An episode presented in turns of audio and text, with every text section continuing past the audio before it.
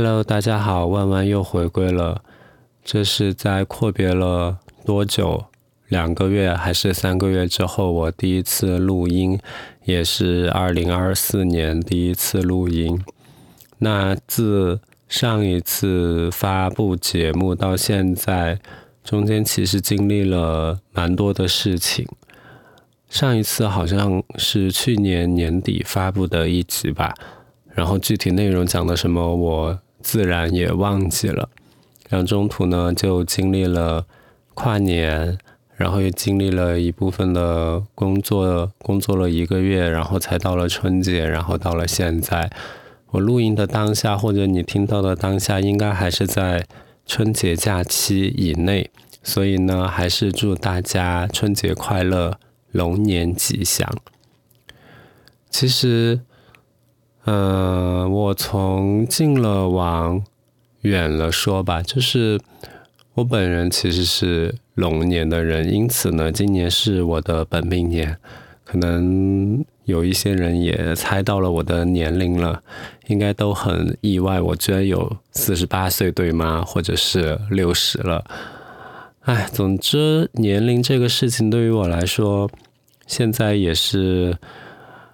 嗯，怎么讲呢？就是逐渐以一种我自己都不得不就不想去接受，但又不得不承认的这种数字要去面对的这样的一个东西，就是我现在的年龄。而且这个年龄对于中国职场上的人来说，也是一个值得被嫌弃的年龄。因为很多工作单位都有，比如说三十五岁以下的这种硬性要求吧，所以呢，我这种年龄呢就很尴尬，加上我到现在还没有结婚，也没有小孩，所以呢，整个人到无论是在职场还是在以后晚年的时候，应该都非常的有一种注定会孤独终老的感觉。其实我这两天我已经感受到了我老年生活是什么样了，因为我可能因为是本命年的关系，就是一上来就有一个大节，就是我又一次的感冒了。为什么是又一次呢？就是我还在三亚的时候，可能大概一月初吧，就是一进入二零二四年，我身体就非常的不舒服，然后就觉得。开始咳嗽，当然没有什么体温上的呃问题啊，但是可能也是因为那段时间三亚在降温，所以我呃平时呢就是稍微有一点我我对温度很敏感，就是稍微有一点温度降低我就必须要加衣服，然后那段时间可能就是没有加的很及时，还是。真实的病毒感染，具体的原因我也不知道了。就是我不知道是着凉还是病毒的传染，但那段时间我就有一点流鼻涕和咳嗽，然后持续了一到两周吧，都开始逐渐好转了。就是那一到两周里面，我有一个星期六我还睡了一整天，因为就非常的畏寒，因为三亚晚上真的很冷。有一天晚上，我真的一床被子都不够盖，然后我把那一床被子对折过来当两床盖，我都还是觉得冷。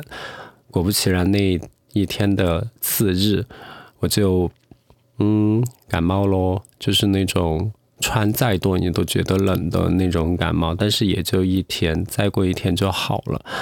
然后过了一两个星期呢，也就只有一些零星的咳嗽的。这个时候，我都觉得我已经差不多快痊愈了。没想到除夕的前一天，这种感觉又再度袭来。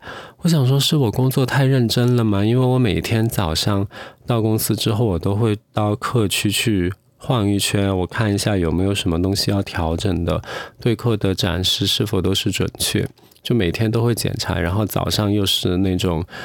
温度不是很高的时候，虽然中午、下午还是会出太阳，但是早早上没有，我就出去看，然后我又穿个短袖，回来之后我就觉得，就就那天中午开始就不对劲，然后下午整个人就没力气，然后第二天是除夕，除夕我又买了机票准备回家的，我就想说，这个时候来搞这个是要干嘛？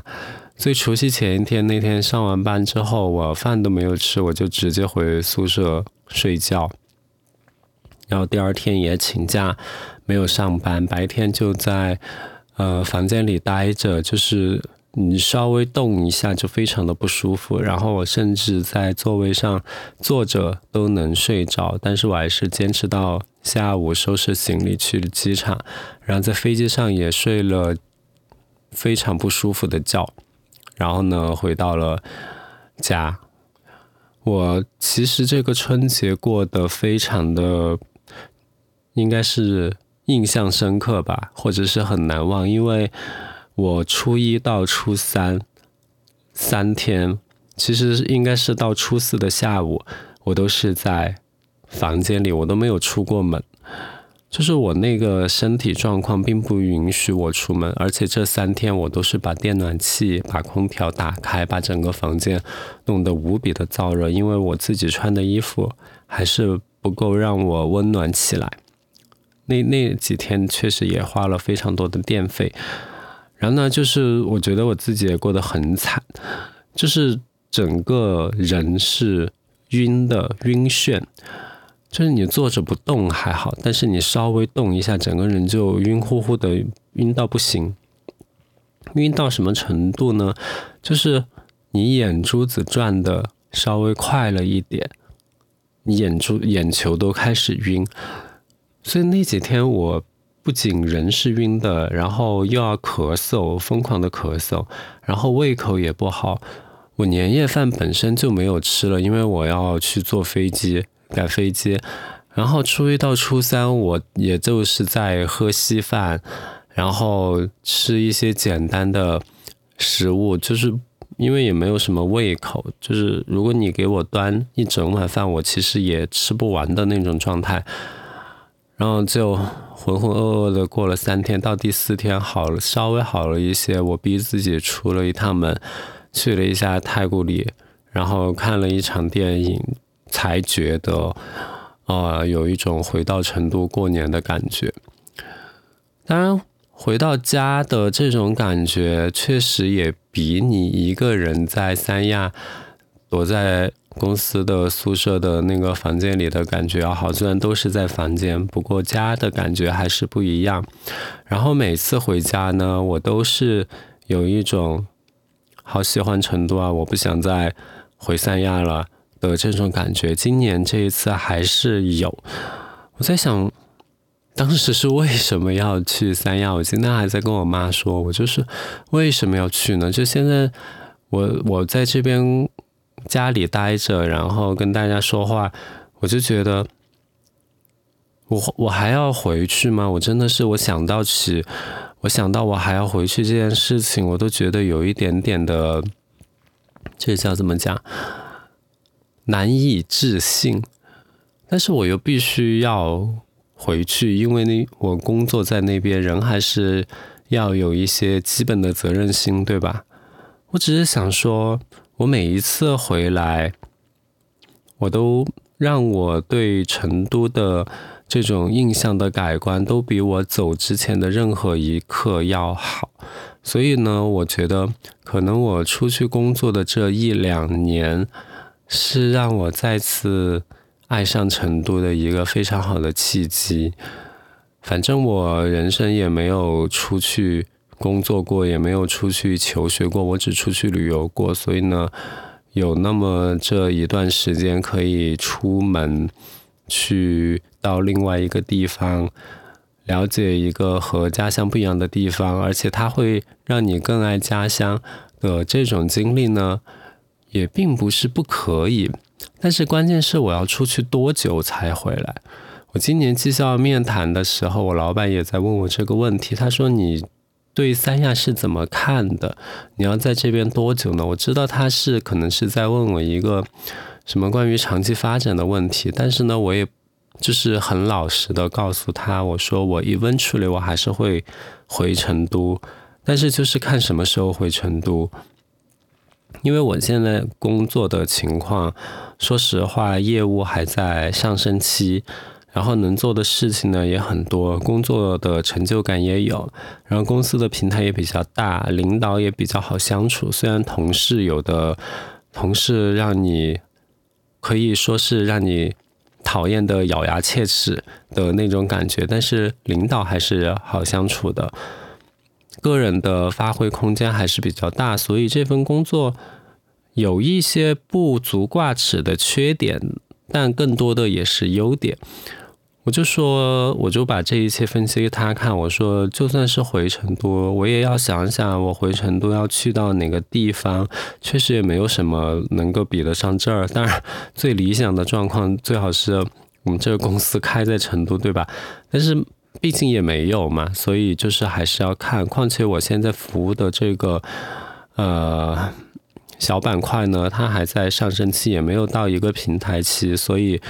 也没有进入那种就是在这边发展比较受局限的那那种瓶颈，就也没到，所以呢，这个话题我就跟我老板也就暂时聊到这儿。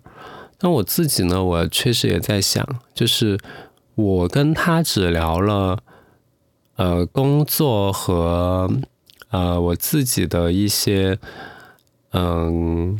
怎么讲？判断一份工作怎么做，或者说是自己下一个落脚点的这些判断标准。但是我们还有一个问题，就是我发现我妈的年龄，因为她今年六十了嘛，然后也会有会生一些病啊，或者干干嘛啊，这样那样的一些，就是会想到还是想要多花一点时间陪家人。如果只是呃逢年过节的这样回来看他，我觉得在父母身体健康的时候是没有什么问题的。关但如果他本身就需要人照顾的话，那这种嗯只是逢年过节回来就不太合适了。所以我现在就在觉得，为什么不早几年？出去呢，就是在自己最能吃苦的那几年。你看我现在年龄也 大了，然后我很明显的感觉到体力没有之前好。我现在回到，就是上完班回到。房间回到自己的那个小卧室的时候，我就很想睡觉。我我洗漱我都不想洗漱，我就想直接躺在床上就开始睡觉。Actually，我有几次我也是这样做的，就是我实在没有力气去洗澡了，因为洗澡你还要在那边站着洗，大概十分钟十五分钟，我就不想在那边站着，我就想躺着的这种体力。反正现在也没有什么了，就是如果说早几年出去，自己还是一个年轻人的话，又可以获得很好的发展机会，升职也会快一些，工资也会涨得也比较快一些，而不像我现在综合薪资算下来，每个月一万多一些，就感觉留不下来什么钱，然后是能这个也不算能挣到一些钱，就是只能说是我我养活了自己。有没有完全养活自己呢？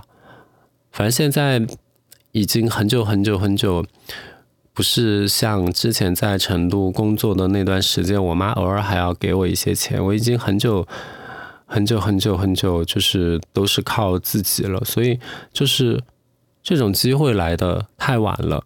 我想说的意思就是，还是应该，如果说要出门工作、出门去体验不一样的人生的话，还是要趁早。然后现在出出门体验呢，虽然也不算太晚，但是你就是要考虑的问题、考虑的因素就特别的多。一个是自己的落脚点，你出去之后，在现在在这个地方挺好的，那你回来要在哪儿？随随便便找一个机会就回来了吗？还是你要看？你要看的话，这要就很很很需要。看一段时间，而且我觉得成都它不是一个像三亚一样，就是在旅游业非常发达。虽然它是一个旅游城市，但是它的旅游的那种度假目的地、度假区、大型度假区很少。可能青城山或者都江堰和周边的某些地方有一些，但是它并不是世界级的度假区，它甚至算不上区域级的度假区，它就是一个普通的城市度假区。我我如果说我在一个小的公司的话，或者说不那么标杆性的公司的话，我其实是待不下去的，所以这方面我一直很纠结。然后呢，再加上我刚刚说的我妈妈的身体问题，六十岁了，就是身体会越来越没有之前好。然后呢，就是嗯，会让你觉得在外面工作不是很安心。毕竟我们也没有想要说举家搬到三亚去，并不是费用的问题，而是我觉得那边的生活条件不好，气候是好，但是。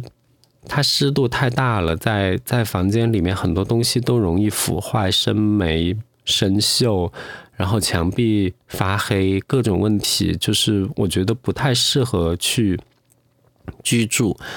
然后第二个呢，就是它的医疗配套也很糟糕，城市建设也很糟糕，那种基础建设，尤其是。什么？我们现在非常依赖的外卖、快递啊，这些时效性都很慢，外卖也没有什么选择，也没有什么商业的品牌，反正就是除了天气之外，各方面简直都是差到爆。那成都呢，真的是除了天气之外，各方面都好到爆。所以呢，就是我还忘了说一个，尤其是吃的方面，三亚的东西我是真的吃不惯，全是东北菜，我一个都不爱吃。所以呢，就是结合到这些。方面的话，我觉得这次回来之后，又让我更想要回成都，就是不知道什么时候能够回来，反正就找机会看。近期两个月应该不会有什么举动，因为我们公司的年终奖分了两部分来发放，还把那个年终奖分为了四份。其中三份呢，就是在过年的时候发给你，剩下一份呢要等到四月份再发给你。所以呢，我至少还要等到四月份，然后把钱拿到之后。其实我是想要至少做到做满两年，或者说把三年合同都做完之后再看的。也就是说，到明年的四月份之后，四到十月份，可能中途看一个机会，也许就走掉还是干嘛，反正就是这样的。这个是我的一个对于啊这次回来的一个想法。然后呢，说到就是再往前面说一点，就是跨年的时候，像今年二零二四年一月，今年其实好像放的是十二月三十号、三十一号和一号这三天。就是这个跨年呢，我其实也回了一趟成都，我其实没有计划要回。在那个点回成都的，因为毕竟二月份始终都要回来嘛。但是因为当时发生了一件让我非常恶心的事情，使我不得不想要离开三亚回成都之后，呃，回成都去寻找一些自己心理安慰，所以我当天买了第二天的票，然后飞回了成都。我去了一趟峨眉山。跟我妈一起去的，我们开车到了峨眉山的零公里，然后坐景区的车到了雷洞坪，步行了一公里到了那个坐索道的地方，然后坐直接坐索道上了山顶，去拜了那个十方普贤菩萨，然后也看了山顶的风景。就那天的运气很好的地方在于，首先就是没有没有什么人，因为还没有放假，第二天才放假，我提前两天回去的，第二天才放假。然后呢，山顶当时也没有起雾，还下了雪，就非常的好看。呃，虽然没有云海，但是一览无遗，在山顶往山下或者我看周围的群山，就是一览无遗。啊，非常的好看，空气非常的清冷，而且那个时候我跟我妈都没有生病，我们只是穿厚了一点，然后去到山顶，呃，大概也就零度、负二度、二度之类的，反正就那种气候吧，气温。然后呢，就是为什么选择去峨眉山呢？就是我新年跨年有一个登高的习惯，就喜欢在辞旧迎新的时候往高处走走，看把一年的运势往上提一点。所以呢，做了一个这样的选择。峨眉山其实也有几年没有去过了。我我从来没有从山脚一步一步爬上山过，我向来都是，呃，就是坐车坐缆车上山。但其实它的中低山区应该还是比较好爬的，就是有一些自然景观、溪流啊，一些小型的寺庙啊、道观啊。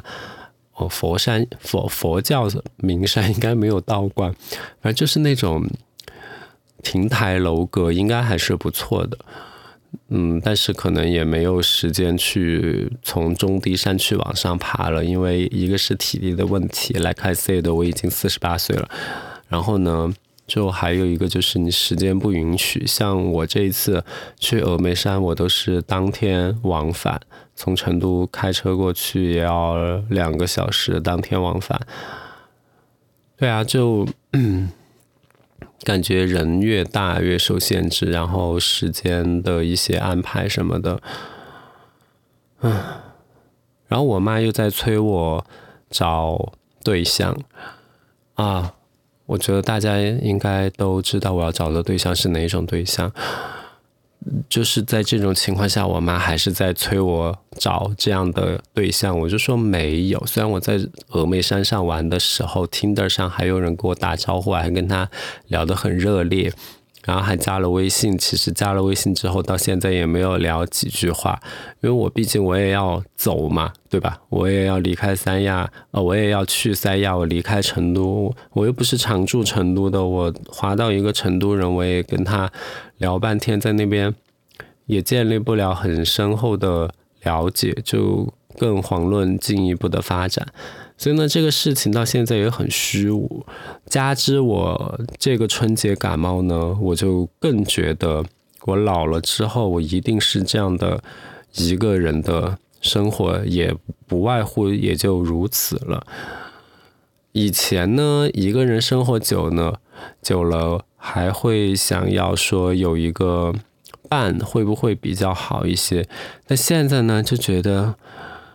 有没有无所谓吧？就是可能自己这样一个人过，感觉好像也很好。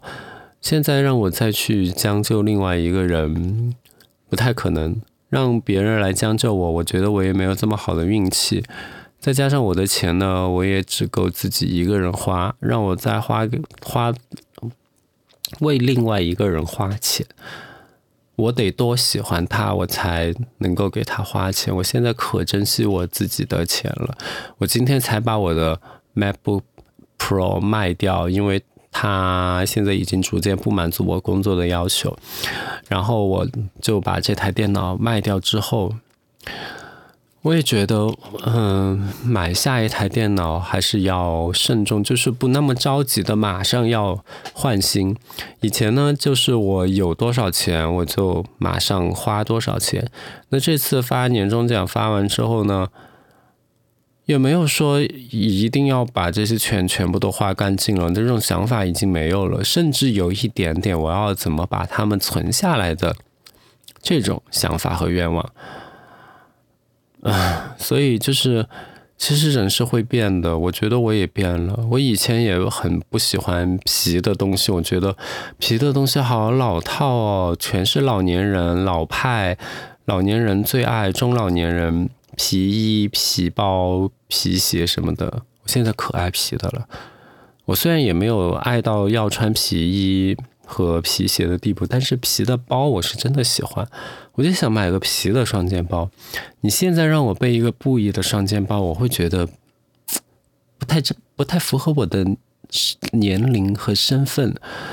我觉得我应该有一个精致的皮革的双肩包，有有一点点的小档次，然后能够嗯凸显我不那么尊贵的身份的这种，就是真的变了。你看我的手表，我我戴的是一个 Apple Watch，但是我选的表带是皮革的，对，就是要一点皮，然后嗯，对吧？来装装点自己，所以就是。